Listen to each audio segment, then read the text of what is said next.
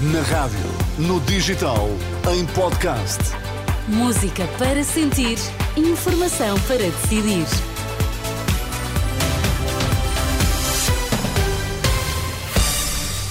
Manhã de segunda-feira, altura de voltar a contar-lhe que notícias marcam este início de semana. Sérgio Costa, bom dia. Bom dia. É esta hora que é que temos que saber. Ordem dos Médicos alerta há doentes com agravamentos inéditos, consequência da quebra acentuada de atendimentos nas urgências. Nesta edição avaliamos ainda como está a correr o primeiro dia da UNIR, a nova rede de transporte rodoviário da área metropolitana do Porto. Em do no Desporto, João Fonseca, bom dia. Ana, bom dia. Vitória do Sporting dá liderança isolada e mantém vantagem para o Porto, que visita Alvalade dentro de 15 dias. Então vamos lá, as notícias das nove está na Renascença. A edição é de Sérgio Costa. Já há doentes a chegar às urgências com agravamentos inéditos da respectiva doença. Alerta do bastonário da Ordem dos Médicos na sequência dos números avançados hoje pela Renascença. Em outubro e novembro, os hospitais do Serviço Nacional de Saúde registaram menos 1.800 atendimentos nas urgências por dia. Carlos Cortes diz que são números preocupantes com consequências para os doentes. Posso lhe dizer que informalmente a Ordem dos Médicos já tem tido conhecimento ao longo do país de situações de doentes que não se dirigiram ao serviço de urgência e que, uh, infelizmente, tiveram que, em condições extremas de agravamento das suas doenças, ter que ir ao serviço de urgência, uh, muitas vezes casos que já não se viam há muito tempo.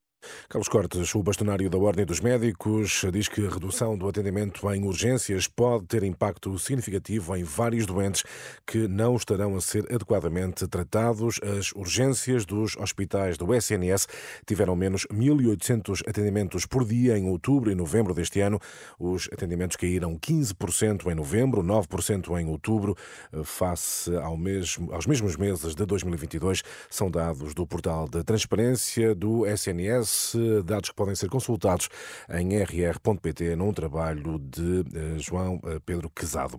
Vacinas contra o cancro e insulina em pílula robótica são algumas das novidades à espreita na medicina, uma área que vive um momento histórico, é o que diz à Renascença Robert Langer, professor do MIT, cofundador da Moderna e um dos cientistas mais premiados do mundo. Em entrevista à Renascença, o cientista e engenheiro explica que a tecnologia RNA mensageiro, utilizada na vacina contra a Covid, foi essencial para travar a mortalidade e só agora começa a ser explorada. Está a duplicar a eficácia da vacina contra a gripe e deverá abrir várias possibilidades. Se não tivéssemos as vacinas mRNA, muitos milhões de pessoas teriam morrido de Covid. Um dia teremos vacinas de RNA mensageiro para todos os tipos de doenças, como a gripe, o vírus respiratório essencial e até o que chamo de vacinas para o cancro, vacinas personalizadas para pacientes com cancro.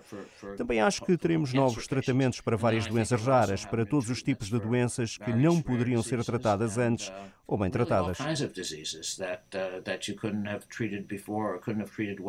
Excerto de uma entrevista conduzida por Sandra Afonso, disponível em rr.pt. A marcar esta manhã a indicação de pelo menos dois feridos na sequência do desabamento de um edifício em construção. Esta madrugada em Lisboa, na zona do Beato, foi atingido um prédio vizinho e quatro pessoas foram retiradas dos escombros. Com vida, pelo menos um casal de idosos foi conduzido ao Hospital de São José. Indicações dos sapadores de Lisboa. A Proteção Civil avalia as condições de habitabilidade nos edifícios vizinhos.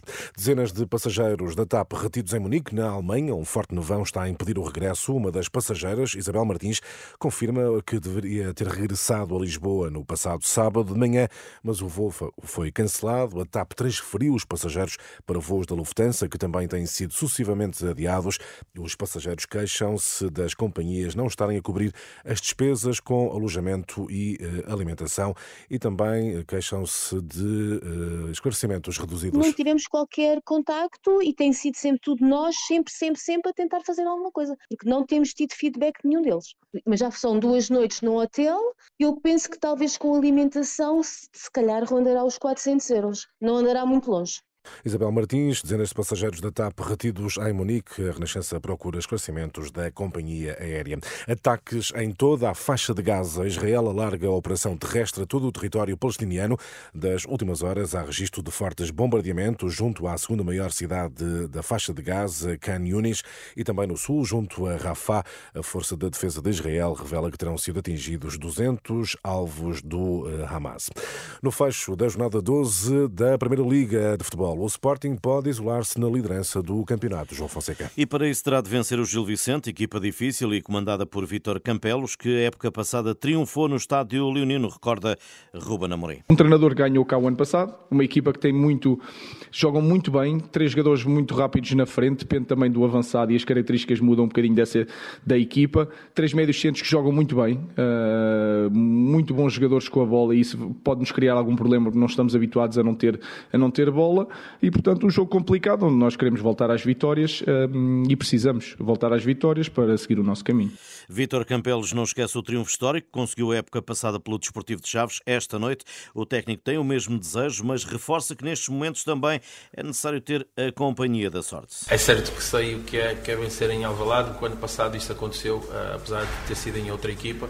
Nós já sabemos que um, vencer uh, em casa dos ditos grandes será sempre importante. Uh, sermos uma equipa muito concentrada durante todo o jogo, e quando falo todo o jogo, mais que os 90 minutos, e sobretudo, como também é importante em determinados momentos do jogo, ter uma pontinha de sorte.